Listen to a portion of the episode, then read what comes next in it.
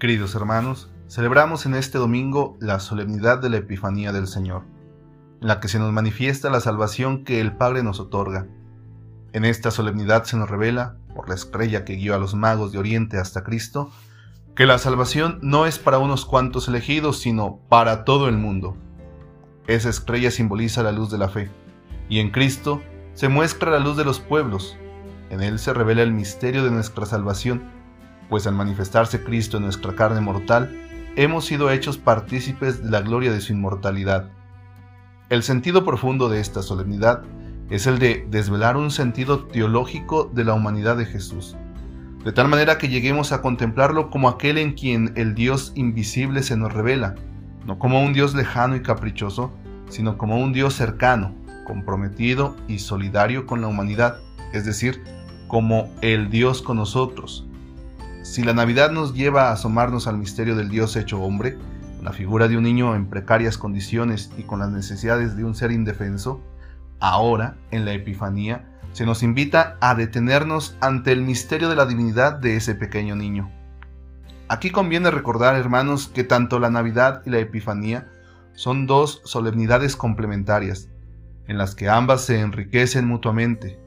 En ambas se celebra el misterio de la encarnación, de la venida y de la manifestación de Cristo. La solemnidad de la Navidad nos muestra la venida de Cristo, mientras que la Epifanía subraya la manifestación de Cristo a todas las naciones. Pero, ¿qué es lo que celebramos en la Epifanía del Señor? Por un lado, hermanos, recordamos su llegada. En este sentido, la Epifanía de Jesús nos señala que la venida de Cristo a la tierra fue una epifanía de Dios, es decir, en Jesús, el Dios invisible, Padre de todo, se nos revela como un Dios cercano, amoroso y lleno de misericordia, dispuesto a salvar a todos.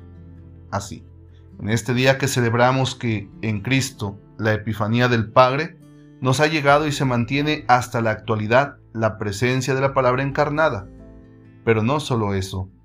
Al mismo tiempo, en esta solemnidad nos recuerda que Jesús, la segunda persona de la Trinidad, es la manifestación de la salvación del Padre en favor de toda la creación. Así, la Epifanía del Señor nos recuerda que en la encarnación se manifiesta el poder benevolente de Dios, con lo que la venida de Cristo a la tierra era una epifanía en sí misma. Ahora bien, hermanos, volvamos a la narración del Evangelio de este día. Realmente, no sabemos cómo fue aquella noche, si sería fría o no. Lo que sí sabemos es que seguramente aquella noche tuvo que ser oscura y sin nubes. De lo contrario, esos sabios que venían de Oriente no habrían podido volver a ver aquella estrella que los guió hasta Belén, que los llevó hasta Cristo recién nacido. ¿Y qué descubrieron en Belén? encontraron a un niño recién nacido y a su madre. En aquel niño, su búsqueda encontraba su culmen, por eso caen de rodillas, lo adoran y le ofrecen regalos. El niño que encontraron en Belén les mostró que en él Dios ha revelado su verdadero rostro, su verdad a toda la humanidad sin distinción de razas o géneros, de culturas, lenguas o religiones. En ese niño, el Altísimo se hace cercano y solidario, porque en Él ha llegado para todas las naciones de cualquier época y espacio el inmenso amor salvador de Dios.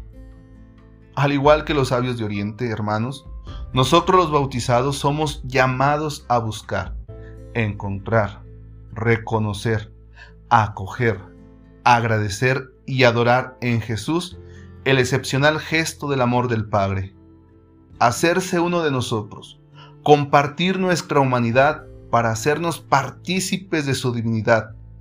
Para ello, es necesario ponernos en camino. Ponerse en camino es echar a andar, aún en la mitad de la noche oscura, y buscar estrellas que nos guíen. Así que, hermanos, no tengamos miedo. Reconozcamos que la noche está ahí, que nos rodea y parece cada vez más oscura temible y amenazante.